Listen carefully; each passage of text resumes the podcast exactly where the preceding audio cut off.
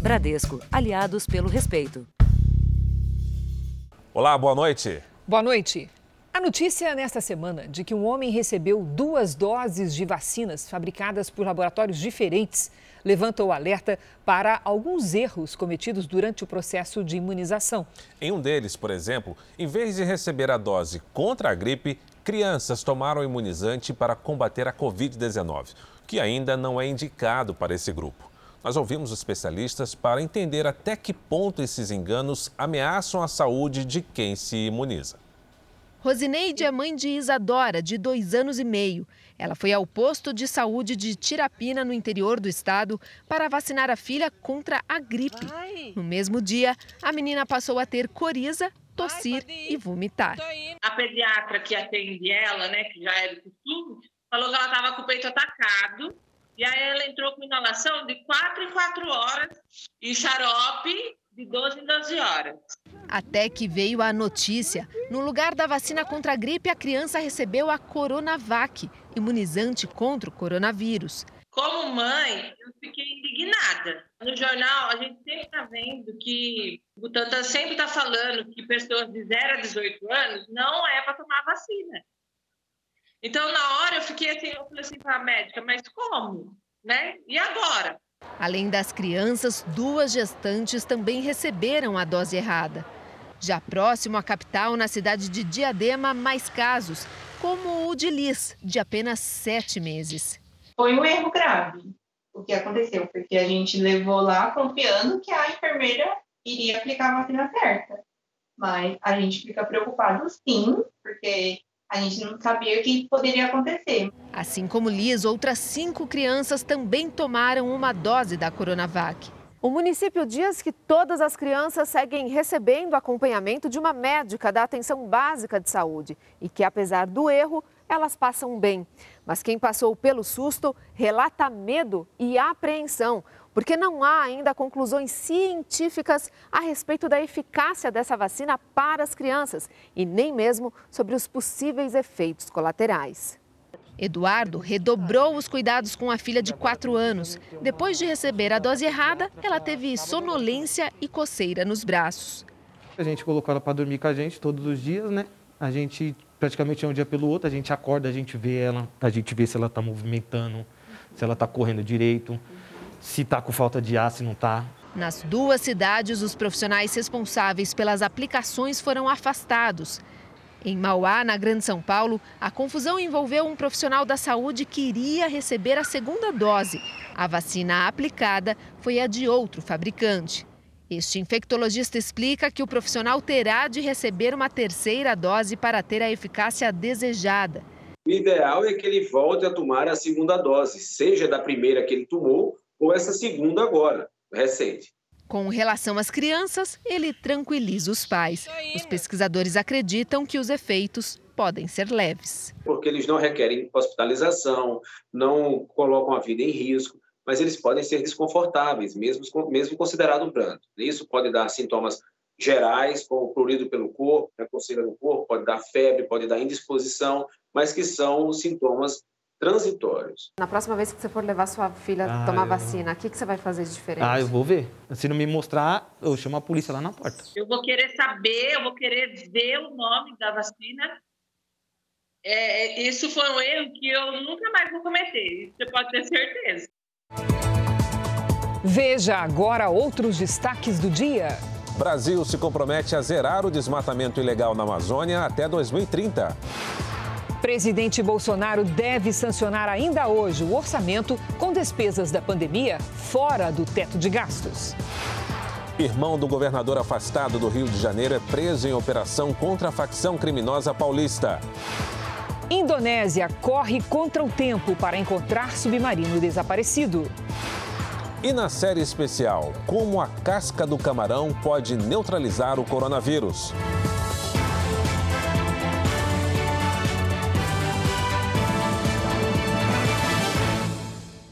Oferecimento: Bradesco. Novas respostas da Bia contra o assédio.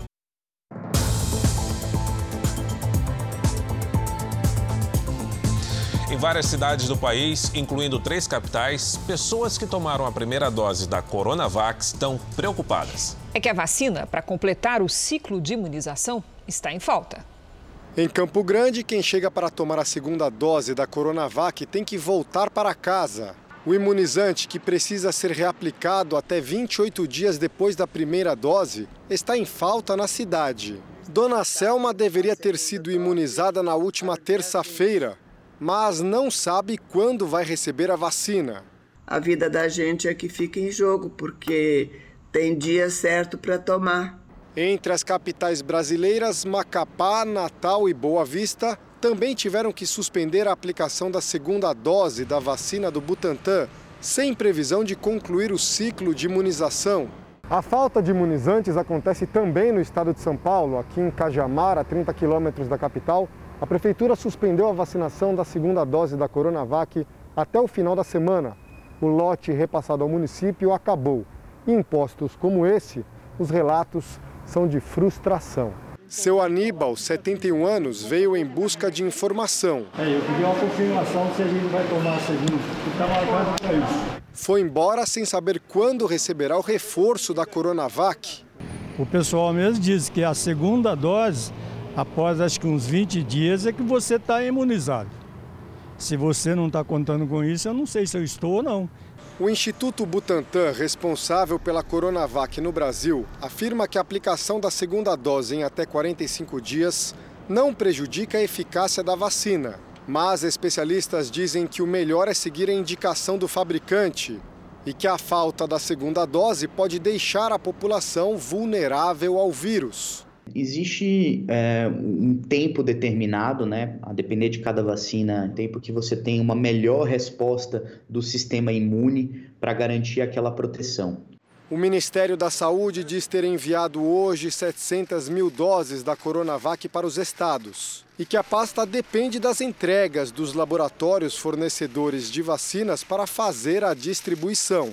Precisa existir um comprometimento da, da, das organizações né, que estão é, administrando essas doses para garantir a eficácia e, consequentemente, a proteção, tanto individual quanto coletiva. Uma empresa suspeita de tentar aplicar golpes com vacinas em 20 prefeituras de todo o Brasil foi alvo de uma operação policial. Os criminosos diziam ter meio milhão de doses do imunizante. Uma das prefeituras procuradas pelos golpistas denunciou o esquema. Por pouco, 20 prefeituras do país não caíram no golpe. A empresa com sede em Recife anunciava vendas de vacinas AstraZeneca Oxford contra o coronavírus. Computadores e documentos foram apreendidos. De acordo com a polícia, os criminosos se apresentavam como representantes de uma empresa americana que teria recebido 500 milhões de doses por ter financiado os estudos da vacina. Cada dose seria vendida a quase 8 dólares. Um frasco com 10 custaria o equivalente a 440 reais. Entre as prefeituras que negociaram contrato para comprar as vacinas está Barra do Piraí, que fica aqui no Rio. Foi o prefeito dessa cidade que fez a denúncia. Ele desconfiou da forma de pagamento oferecida e achou estranho um documento escrito em inglês com muitos erros de gramática. E aí procurou a polícia. Eles exigiam sempre o pagamento antecipado através de SWIFT, que é uma remessa internacional, ou uma carta de crédito internacional. Depois que esse dinheiro vai para outro país, é mais difícil o procedimento de repatriar esse dinheiro. A denúncia foi feita à Polícia Rodoviária Federal no Rio. Depois, a Polícia Civil entrou na investigação. E aí, os agentes das duas instituições foram até Recife, se infiltraram em uma reunião na empresa como se fossem representantes das prefeituras e confirmaram a fraude. Hoje a gente está vendendo para seis consórcios, consórcio do ABC, o Cone Sul, que é de Alagoas, e várias prefeituras grandes. A polícia diz que eles não tinham as vacinas para vender. O próprio laboratório AstraZeneca nega que tenha essas doses excedentes e entrega para países, mas que não tem dose excedente para comercializar com estados, municípios ou empresas, né, ou a rede privada. E veja só, a farmacêutica Pfizer identificou versões falsas da vacina que produz contra o coronavírus. As doses foram apreendidas no México e na Polônia. Além do imunizante, os criminosos falsificaram também números de lote e datas de validade. No México, pelo menos 80 pessoas usaram o produto. Cada dose era vendida por mais de 5 mil reais. 19 pessoas foram ouvidas hoje no inquérito que investiga a vacinação clandestina de empresários e políticos contra a Covid em Minas Gerais. Até agora foram 50 depoimentos à Polícia Federal, a maioria por videoconferência. O esquema foi descoberto no fim de março, quando vizinhos divulgaram imagens da vacinação clandestina na garagem de uma empresa de ônibus. Na casa da falsa enfermeira que aplicava as doses, a polícia encontrou seringas e ampolas de soro fisiológico. Com o fechamento de fronteiras e as restrições para viagens internacionais, as casas de câmbio tiveram uma queda de mais de 90% no volume negociado. Com a redução da procura por dólares e euros, muitas lojas fecharam as portas. Na vida profissional da biomédica Gabriela Silveira, as viagens para o exterior sempre fizeram parte do trabalho. Eu sempre participo de três ou quatro congressos, cinco congressos também fora todos os anos. Mas desde o início da pandemia, com o cancelamento dos eventos, ela não saiu do país e desistiu até da viagem de férias. Eu ia fazer uma viagem agora, inclusive em maio, é, para um lugar que está aberto. Eu não me sinto segura realmente, mesmo que é, esses países estejam abertos. Com a redução do número de viagens internacionais, as casas de câmbio viram a procura por dólares e euros cair mais de 90%. Com pouco movimento, 35% das lojas deixaram de funcionar. Acaba é, impactando como um cadeia, né? Seja em desligamentos, seja fechamento de lojas. Nós tivemos muitas lojas que tiveram que ser é, encerradas as atividades, é, porque muitas delas, inclusive, estão em shoppings, aeroportos. Você não tem o fluxo de pessoas lá passando, né? Esse é só um dos efeitos da crise no setor de turismo, que sofre ainda mais com a quantidade menor de estrangeiros vindo ao país e com menos viagens domésticas dos brasileiros. O turismo envolve muitas atividades: operadoras e agências de viagem, transporte, hotéis, restaurantes. O setor calcula que já deixou de faturar na pandemia cerca de 320 bilhões de reais. E muitos negócios não resistiram. Mais de 35 mil estabelecimentos tiveram que fechar as portas e quase 400 mil trabalhadores perderam o emprego. Para as férias de julho, a expectativa ainda não é de recuperação. O economista da Confederação Nacional do Comércio diz que o turismo só vai acelerar no Brasil quando aumentar bastante o número de pessoas vacinadas. Enquanto a gente não tiver uma abrangência maior de pessoas imunizadas no Brasil, o setor, infelizmente, tende a continuar é, colhendo é, resultados negativos. O Brasil ainda apresenta números alarmantes de mortes por Covid-19. Mas três estados e o Distrito Federal apresentam estabilidade nos registros nas últimas semanas. E outros oito estados estão com os números em queda. Nas duas últimas semanas, o número de mortes por Covid-19 caiu 14% na região centro-oeste. No Nordeste, a queda foi de 9% e no Sudeste, 8%. O sul do país teve uma queda significativa de 22% na média móvel de mortes. Apenas o Paraná apresentou um leve aumento de 1% mas o índice da região foi puxado pela queda de 27% de óbitos em Santa Catarina e de 30% no Rio Grande do Sul. O Rio Grande do Sul é o estado com a maior parcela da população vacinada. Mais de 17% dos gaúchos já receberam pelo menos a primeira dose do imunizante. E isso, segundo os especialistas, pode ser a explicação da queda dos óbitos, principalmente entre os idosos. A vacinação é o processo mais importante que está ocorrendo nesse momento é mais importante que a própria, uh, que a própria o próprio distanciamento social. Também tem a sua importância, mas a, a vacina age diretamente sobre o fator essencial que é o vírus. Jornal da Record traz agora os números da pandemia para que você acompanhe com clareza a evolução da doença no Brasil com dados oficiais do Ministério da Saúde. O país tem hoje mais de 14 milhões 167 mil casos da Covid-19, são mais de 383 mil mortos. Foram 2.027 registros de mortes nas últimas 24 horas. Também entre ontem e hoje, 27 mil pessoas se recuperaram e no total já são mais de 12 milhões 673 mil pacientes curados e 1 milhão 110 mil seguem em acompanhamento. Veja a seguir: presidente Jair Bolsonaro promete zerar desmatamento ilegal na Amazônia até 2030. E na série especial, uma máscara que usa a substância da casca do camarão capaz de destruir o coronavírus.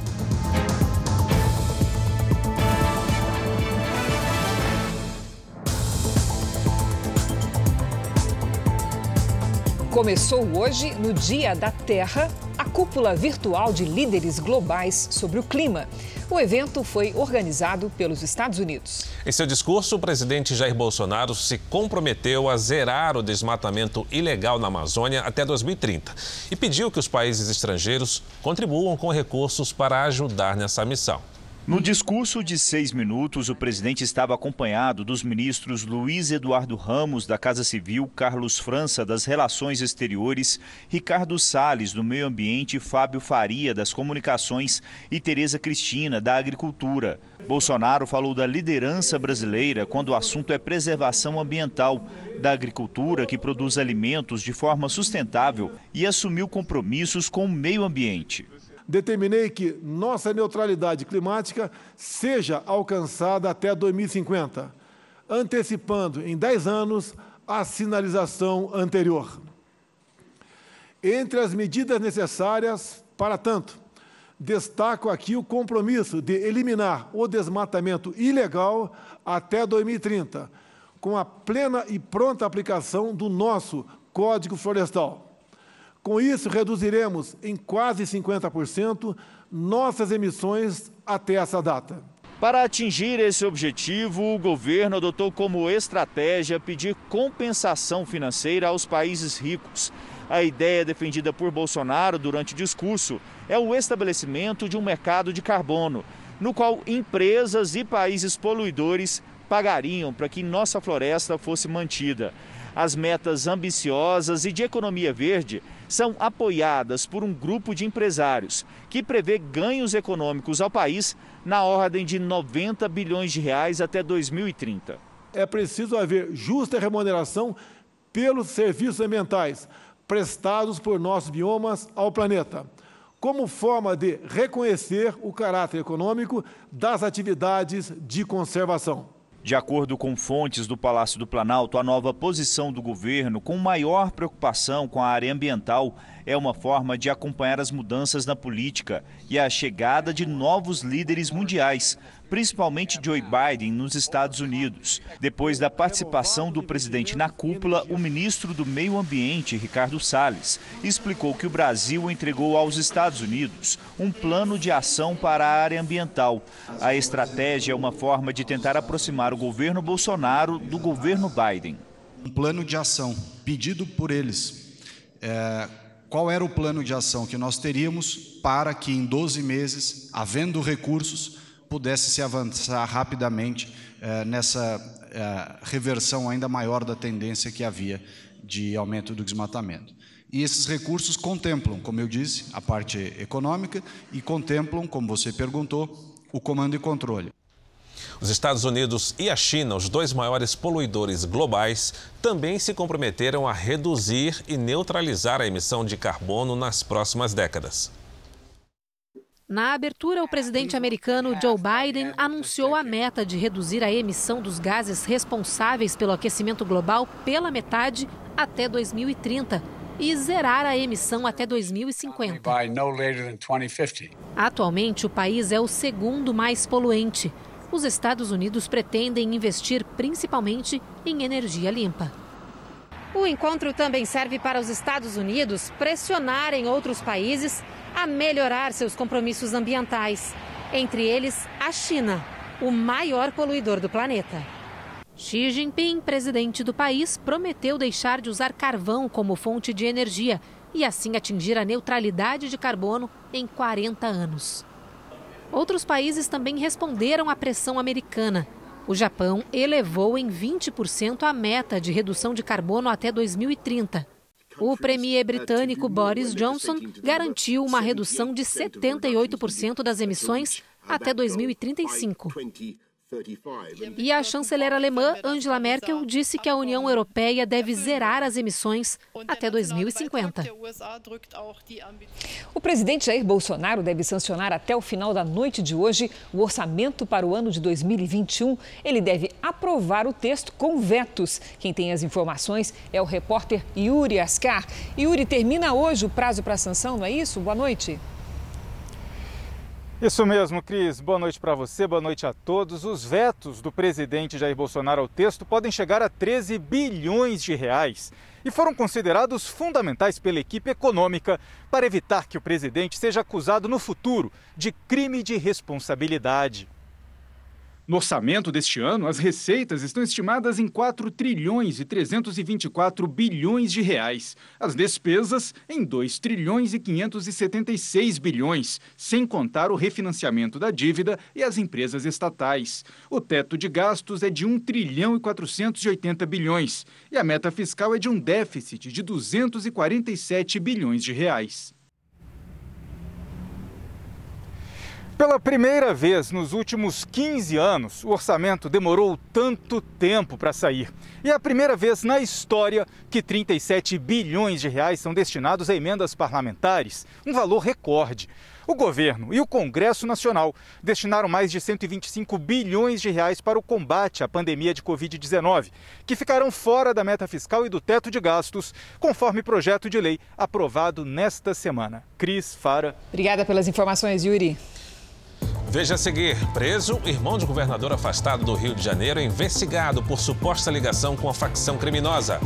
E na série do Jornal da Record, laboratório da Universidade de Brasília descobre substância na casca do camarão que pode eliminar o coronavírus.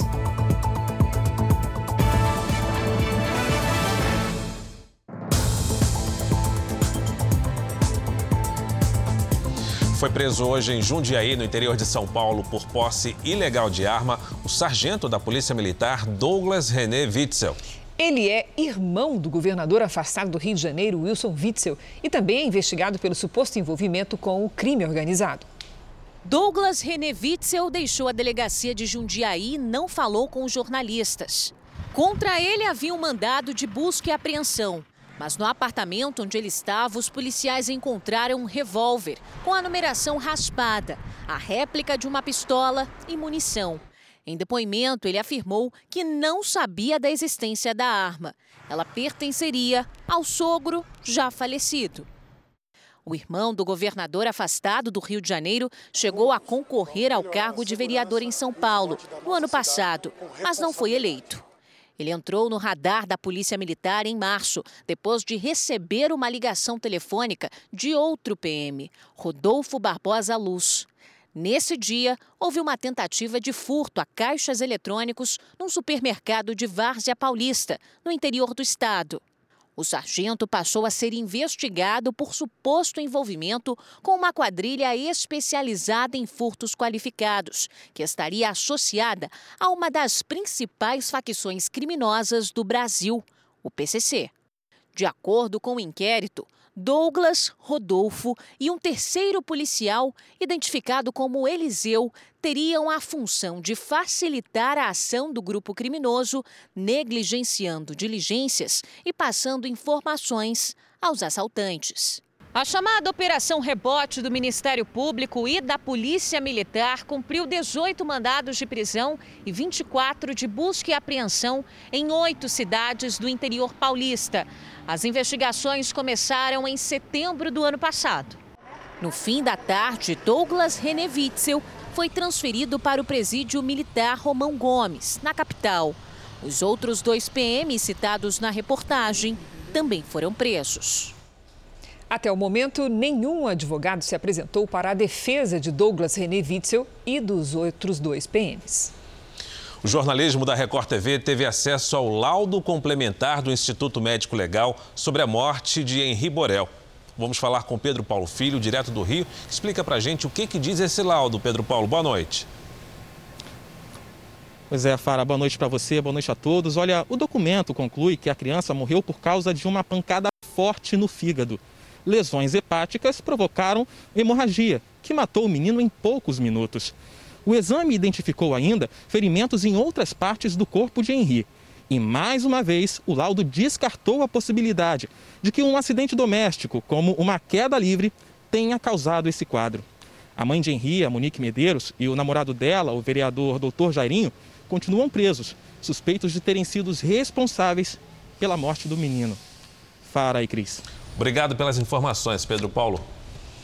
Cerca de 40 pessoas denunciaram uma empresa de consultoria financeira. A promessa era de ganhos altos e rápidos, mas o dinheiro dos investimentos desapareceu. Eu pretendia usar esse valor para comprar minha casa. São 7.500 reais que mudaram minha vida. Foi um sonho destruído. Voltaria o dobro em 10 dias e não voltou. Nem o dobro e nem o meu dinheiro. Estas pessoas resolveram aplicar as economias no investimento que consideravam seguro e rentável. A oportunidade surgiu por indicação de amigos.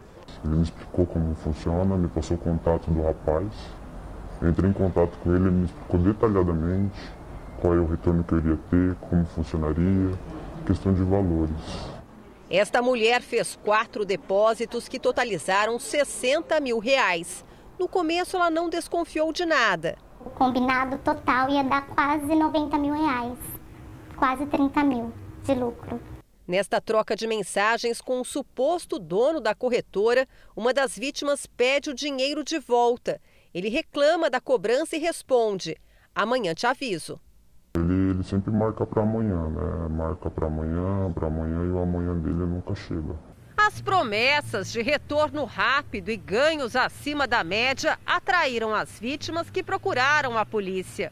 O que todas elas querem é o dinheiro de volta. Em casos assim, a justiça pode determinar ao final do processo o ressarcimento de valores. Estivemos no endereço do escritório da empresa, mas não encontramos ninguém. Tentamos contato também por telefone. A está sendo encaminhada para a caixa postal e estará sujeita à cobrança após o sinal. Para não perder dinheiro, a orientação deste advogado é sempre desconfiar de promessas de alta rentabilidade num curto período de tempo e verificar no mercado a credibilidade da empresa que oferece o investimento. Se tem uma promessa de lucros exorbitantes ou lucro fácil, lucro garantido, isso já tem que ser um sinal de, de cuidado para ela, porque isso não existe. Ninguém ganha dinheiro tão fácil assim, né? Uma operação da Polícia Federal com órgãos ambientais dos Estados Unidos e Europa prendeu criminosos de uma organização que traficava espécies de peixes ameaçadas de extinção. Vamos conversar com a Giovana Rizado, que tem mais detalhes. Boa noite, Giovana. Oi, Cris, boa noite para você, boa noite a todos. Essa operação conjunta prendeu 84 pessoas de 24 países suspeitas de participar desta organização criminosa. A polícia trabalhou por cerca de um ano para rastrear esse esquema internacional. A busca aconteceu principalmente no estado americano de Maryland, onde a polícia apreendeu cerca de 200 tanques de ovos de peixes ameaçados de extinção de uma espécie chamada killifish. Os ovos vieram de várias partes do mundo e eram enviados pelo correio. A venda era feita pela internet. É um peixe bastante raro. É... Ele cresce em locais extremamente é, difíceis de, de, de, de, sobrevivência. Os peixes eles saíam do Brasil, em especial da Bahia, mas também saíam da Europa e também dos, do, próprios Estados Unidos. Né? É um peixe que está em processo de extinção. Os ovos desse peixe sobrevivem no seco, podem sobreviver por muito tempo. Então, um dos estudos que o killifish é utilizado é para estudo do envelhecimento então, o, é realmente uma, uma, um, um animal que ele tem que ser preservado. A maioria dos ministros do Supremo Tribunal Federal votou para manter a decisão que declarou o ex-juiz Sérgio Moro parcial no julgamento do ex-presidente Lula na ação do triplex do Guarujá. O relator do caso, o ministro Edson Fachin, lembrou que o plenário decidiu semana passada, por oito votos a três, a incompetência da Justiça Federal de Curitiba para julgar e condenar Lula, o que descaracterizou o pedido de suspeição de Sérgio Moro. Entendo que, como efeito da definição da incompetência do juiz, fica esvaziada a aferição da imparcialidade subjetiva do magistrado, entendo que a consequência é a extinção do habeas corpus 164-493, sem julgamento do mérito. Faquim foi seguido pelo ministro Luiz Roberto Barroso, que destacou a importância da Operação Lava Jato contra a corrupção. Na Itália, a corrupção conquistou a impunidade. Aqui entre nós, ela quer mais. Ela quer vingança. Quer ir atrás dos procuradores e dos juízes que ousaram enfrentá-la. O ministro Gilmar Mendes abriu a divergência e votou pela parcialidade. Ele criticou o fato do tema ter sido levado ao plenário depois que a segunda turma, em 23 de março, declarou a suspeição do ex-juiz com um placar de três votos a dois. Contudo, o plenário não pode tudo e não pode modificar a decisão proferida pela segunda turma, sob pena de violação ao princípio do devido processo legal. Gilmar Mendes foi seguido pelos ministros Nunes Marques, Alexandre de Moraes, Ricardo Lewandowski, Dias Toffoli, Rosa Weber e Carmen Lúcia. Na semana que vem, os ministros voltam a se reunir para analisar o tema. Mais cedo, os ministros também decidiram, por maioria, que a Justiça do Distrito Federal será responsável por analisar quatro ações penais contra Lula, entre elas a do triplex do Guarujá, que foi anulada pela segunda turma e terá de recomeçar da estaca zero. O Jornal da Record entrou com exclusividade no laboratório que analisa o sequenciamento genético do coronavírus no Rio de Janeiro. Os cientistas já sabem que pelo menos três variantes do vírus estão em circulação no estado. Desvendando os segredos do coronavírus. Você precisa primeiro conhecer o inimigo para poder atacá-lo. É nesse laboratório que técnicos e pesquisadores realizam um trabalho decisivo no combate à Covid-19 o sequenciamento genético do vírus. Aqui se determina a estrutura, como ele é e como ele funciona. É importante você conhecer que estirpe, né, que cepa está é, circulando no estado, porque é, ela vai te dizer se ela é mais perigosa, né, se ela é mais agressiva, se ela é mais transmissível e também para o controle epidemiológico por causa da vacinação. Aqui são processados mais de 3 mil exames. E para saber qual a variante está entre nós, é necessário ter amostras de todos os 92 municípios do estado do Rio. Cada lote com centenas de exames da doença é mergulhado em banho-maria a uma temperatura de quase 60 graus. É o que os técnicos chamam de inativação, ou seja, destruir a capacidade de contágio do vírus. O sucesso para a identificação das variantes do novo coronavírus depende desta etapa, a chamada extração. É aqui que é retirada a carga genética do vírus. E mesmo o processo sendo completamente automatizado, é fundamental que o material recolhido nesse momento seja suficiente para viabilizar o sequenciamento. Essa outra máquina funciona como uma lupa que aumenta em milhões de vezes a molécula do vírus. Dessa forma, é possível fazer o sequenciamento. Até agora, foram detectadas três variantes: a P1, que surgiu no Amazonas, predomina em mais de 80% dos testes. Com esse estudo, a gente vai conseguir nos antecipar a circulação mais intensa de qualquer outra variante e, eventualmente, é, identificar alguma nova variante é, é, que venha a circular aqui no estado do Rio de Janeiro. Mais da metade da população não segue as recomendações dos órgãos de saúde, como usar máscaras e manter o distanciamento. No Nordeste, o desrespeito às regras é maior. A quantidade de gente amontoada lembra os tempos bem anteriores à pandemia. Mas a cena foi registrada ontem durante a inauguração de uma loja em Salvador. Em Carapicuíba, na região metropolitana de São Paulo, uma força-tarefa interditou uma tabacaria. No local, 110 pessoas estavam bebendo e fumando narguilé. Um levantamento realizado com as secretarias de saúde de 5.569 municípios entre fevereiro e abril mostrou que mais da metade da população brasileira ainda desobedece às medidas de prevenção. Segundo a pesquisa, 98% das cidades adotaram a obrigatoriedade do uso de máscaras e 97% realizam campanhas educativas de prevenção. Apesar disso, em 54% dos municípios, as pessoas não seguem as recomendações básicas. O estudo mostrou que em algumas regiões do país a situação é ainda pior.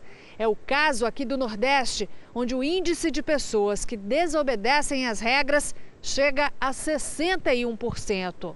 As festas clandestinas e o uso de narguilé podem colocar em risco a vida de pessoas que respeitam as medidas sanitárias. As orientações básicas para evitar a transmissão do vírus acabam sendo desrespeitadas nessas situações, principalmente quando essas festas, essas pessoas acabam compartilhando objetos, a exemplo do narguilé, onde passa de uma pessoa para outra e você tem contato diretamente com secreções dessa outra pessoa.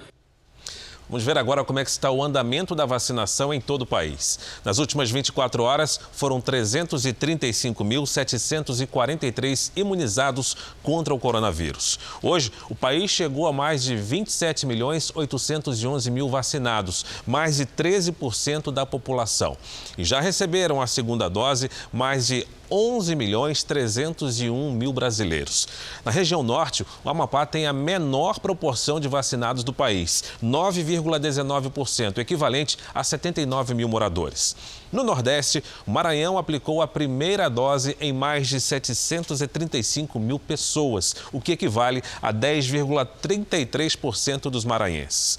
No Centro-Oeste, o estado com menor proporção de vacinados é o Mato Grosso. Mais de 326 mil pessoas foram imunizadas, ou seja, 9,26% da população. E no sul, em Santa Catarina, mais de 899.500 moradores receberam a primeira dose, o que corresponde a 12,4% dos catarinenses. No portal r7.com você pode acompanhar a situação de todos os estados no nosso mapa interativo. Vamos agora com a opinião do Augusto Nunes. Boa noite, Augusto. Boa noite, Cris. Boa noite, Fara. Boa noite a você que nos acompanha. Um ano e quatro meses depois do seu surgimento, a pandemia de coronavírus é cercada por muitas dúvidas e poucas certezas. Entre estas, duas merecem destaque. Primeira, a vacinação reduz extraordinariamente o número de óbitos e contaminações, e só a imunização em massa poderá vencer o inimigo invisível. Segunda, o uso de máscara inibe a expansão da pandemia, sobretudo quando associado a medidas de distanciamento social. Antes cético quanto à eficácia da vacina, o presidente Jair Bolsonaro mudou de postura e vem investindo pesadamente na imunização dos brasileiros. Falta agora encampar a segunda constatação. Embora proteja o rosto em cerimônias oficiais, Bolsonaro dispensa essa cautela quando está em companhia de auxiliares ou aliados que seguem o mau exemplo. Essa precaução é recomendada tanto pela ciência médica quanto pela ciência política. Com máscara, Bolsonaro não se livrará apenas do risco de ser infectado ou infectar alguém. Também ficará livre de um argumento constantemente invocado para acusá-lo de ser teimoso demais. O presidente tem uma ótima chance de provar que sabe mudar de ideia. No centro-sul, o dia foi frio. Os portos de navegantes de Itajaí, em Santa Catarina, foram fechados por segurança. As ondas em alto mar chegaram a 7 metros. Vamos ver com a Lidiane Sayuri como é que vai ser a nossa sexta-feira. Boa noite, Lid. Oi, Cris. Boa noite para você, para o Fara, para você aí do outro lado também. Olha, a tempestade subtropical Potira perde força amanhã e se torna apenas uma circulação de ar. Isso significa que as rajadas de vento perdem intensidade e o sol aparece mais, pelo menos no litoral dos estados. Bem na costa, ondas de 3 metros entre o sul e o sudeste deixam o mar agitado. A chuva frequente entre o nordeste e o norte pode provocar transbordamentos. Ainda na região norte, moradores do município de Bujaru, no Pará, flagraram a formação de uma tromba d'água sobre o rio que se transformou em vendaval ao chegar à orla. A ventania destelhou várias casas. Este fenômeno ocorre quando há muito calor e umidade. Nada de chuva amanhã em toda a metade sul do Brasil. Com o tempo seco, a umidade do ar fica abaixo dos 30% em Goiás, Mato Grosso do Sul, São Paulo e Minas. Vamos agora às temperaturas. Curitiba pode ter a manhã mais fria do ano com 9 graus. À tarde faz até 22. No Rio de Janeiro, máxima de 30. Em Cuiabá, 34. Em Palmas, Porto Velho e Belém, chuva e sol, com máximas de 30, 29 e 31 graus. O Tempo tem... Delivery começa com a participação, Lidiane, do Matheus, lá de São Bento, na Paraíba. Vamos lá, Fara. Olha só, Matheus, previsão de chuva leve nesta madrugada. A sexta segue ensolarada, faz até 32 graus à tarde e à noite pode chover de novo. Fim de semana quente com uma pequena chance de chuva no domingo. Máximas de 33 e 34 graus. Agora a participação do Joaquim de Niquelândia, em Goiás. Vamos lá, Joaquim. Tempo firme e seco por aí com 31 graus. Alerta para a umidade do ar que pode ficar abaixo dos 30%. Participe também do Tempo Delivery pelas redes sociais com a hashtag Você no JR. E após registrar a tarde mais fria do ano hoje, com 18,1 graus, São Paulo deve ter a madrugada mais gelada de 2021, com 12 graus. A máxima prevista para amanhã, 22. Frio, gente. Vamos preparar o cobertor, Lid. Sim. Obrigada, querida. Até amanhã. Obrigado, Lidiane. Pela primeira vez, a NASA, a Agência Espacial Norte-Americana, conseguiu produzir oxigênio em Marte. O robô Perseverance, Perseverança em português, transformou dióxido de carbono da atmosfera em oxigênio. A sonda, que chegou em fevereiro ao planeta vermelho, produziu 5 gramas do elemento, que corresponde a 10 minutos de ar respirável para um astronauta. A tecnologia é um grande avanço, já que é mais barata e segura do que transportar oxigênio da Terra para Marte. E nos Estados Unidos, uma cachorra vira-lata invadiu uma competição de corrida e se tornou a sensação da prova. Holly escapou dos donos e entrou na pista com as competidoras do ensino médio. A cachorra passou por duas atletas e continuou correndo. Ela percorreu 100 metros em 10 segundos e meio, um segundo atrás do recorde do tricampeão olímpico Usain Bolt. Sensacional. A Marinha da Indonésia luta contra o tempo nas buscas do submarino que desapareceu há dois dias. O oxigênio deve durar até o final desta semana. Vamos ao vivo com a nossa correspondente Silvia Kikuchi. Bom dia, Silvia. Olá, Cris, Fara. Segundo o comandante da Marinha, o submarino tem uma reserva de 72 horas de oxigênio após uma queda de energia. Isso deve durar até amanhã ou no máximo sábado. O presidente da Indonésia ordenou que os esforços de resgate continuem e disse que salvar a tripulação é a prioridade nesse momento. O submarino desapareceu durante um treinamento com 53 pessoas a bordo. Cris Fara. Obrigada, Silvia. Pesquisadores de uma universidade holandesa descobriram que parte dos manuscritos do Mar Morto, encontrados no Oriente Médio, foi escrita por duas pessoas e não apenas uma. A conclusão ocorreu porque uma análise das caligrafias do livro de Isaías, que faz parte da Bíblia, permitiu que se chegasse a essa conclusão com recursos de inteligência artificial. A pesquisa faz parte do projeto As Mãos que Escreveram a Bíblia. A equipe holandesa realizou testes no texto mais longo, conhecido como o Grande Pergaminho de Isaías. A análise foi feita a partir da letra hebraica Aleph, que aparece mais de 5 mil vezes no texto. Imagens digitais, mapas de calor e ferramentas de inteligência artificial demonstraram pequenas diferenças de curvatura dos símbolos. O estudo concluiu que duas pessoas com identidades desconhecidas copiaram as palavras do livro sagrado usando letras tão idênticas que até agora os pesquisadores não tinham sido capazes de diferenciar. Segundo os especialistas, isso sugere que os dois escribas podem ter passado pelo mesmo treinamento, ou até pode ser que um pai tenha ensinado o ofício ao filho. Até agora se acreditava que apenas uma mão tivesse escrito os textos. Os escribas eram os doutores ou mestres da lei, especializados no estudo e na aplicação dela, como explica Rodrigo Silva, que é teólogo e arqueólogo. A teoria que mais prevalece no mundo acadêmico é que seria um grupo chamado de essênios, que seria um partido judaico que rompera com Jerusalém porque não concordavam mais com as coisas que estavam acontecendo no Templo de Jerusalém. Então eles acabaram indo para o deserto, fundaram uma comunidade no deserto e ali copiavam textos da Bíblia Sagrada e também comentários do judaísmo daquela época. Os manuscritos do Mar Morto têm mais de dois mil anos e contêm trechos do Antigo Testamento. Os manuscritos do Mar Morto são uma série de textos do judaísmo que foram descobertos em 1947, 48 e 50 e que revelam muita coisa acerca do judaísmo de dois mil anos atrás. Eles foram descobertos ali em Herbert Comeram, no Mar Morto. Anos depois, em 1961, Novos textos foram localizados e este ano, depois de décadas sem nenhuma descoberta, uma escavação revelou novos pergaminhos.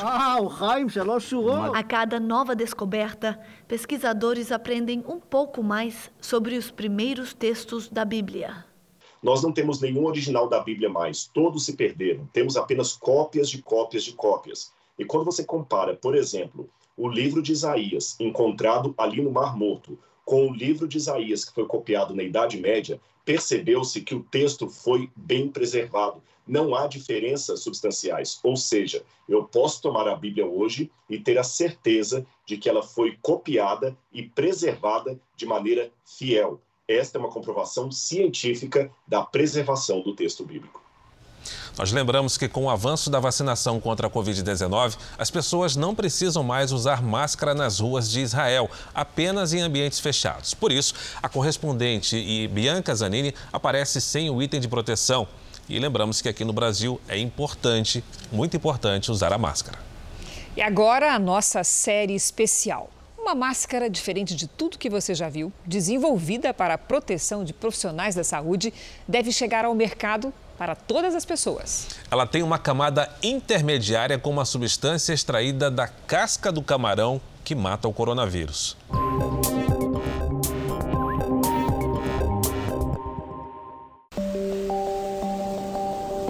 Quem nunca ouviu falar que água salgada cura tudo? É do mar que vem mais uma esperança para combater o coronavírus camarões, cultivados numa comunidade da região metropolitana de João Pessoa, na Paraíba, têm mais que a função de alimentar os moradores. Aqui, até as cascas dos crustáceos têm validade. Elas não vão para o lixo, não, mas sim para a bancada dos pesquisadores brasileiros. É nos laboratórios da CertBio da Universidade Federal de Campina Grande que as cascas de camarão passam por um processo para liberar uma substância chamada quitosana. É importante destacar, fundamentalmente, três aspectos da quitosana que conduziram a uma pesquisa da ação virucida da quitosana.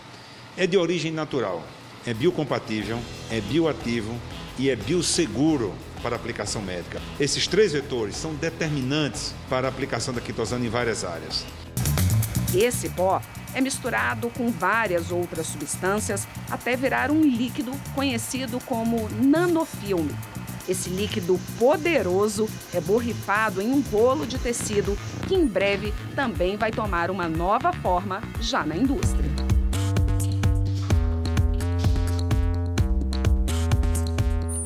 Cortes a laser não deixam dúvidas. Aqui está sendo produzida uma máscara de combate à Covid. E a melhor notícia? Ela é mais eficiente de que qualquer outra no mercado. Foi aqui neste laboratório da Universidade de Brasília que os pesquisadores descobriram que a quitosana, contida na casca do camarão, tem o poder de matar o coronavírus. Ou seja, essa máscara tem uma camada de tecido no meio cheia dessa substância inativa o vírus na hora em que entra em contato com ele. E isso é muito importante, porque boa parte dos profissionais da área de saúde está se contaminando justamente na hora de tirar o equipamento de proteção. A taxa de infecção dos profissionais de saúde com relação aos vírus é 20% maior que a, que a população geral. Porque para entrar no serviço, você tem que estar com a roupa privativa, às vezes você tem que estar com capote, você tem que estar com a máscara, luva, né, face shield ou óculos. Então, no momento de desparamentação, muitas pessoas se contaminam.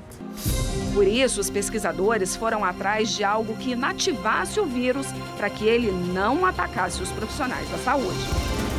Então, a camada externa não tem o nanofilme, a camada interna de contato com a boca não tem o nanofilme, mas a do meio tem o nanofilme. Então, quando o vírus vem de fora para dentro, ele para na camada intermediária. Se porventura eu estou contaminada e o vírus sai para tentar é, ir contaminado lá de fora, ele vai parar na camada intermediária. O vírus que ficar na máscara, ele vai perder o poder de contaminação.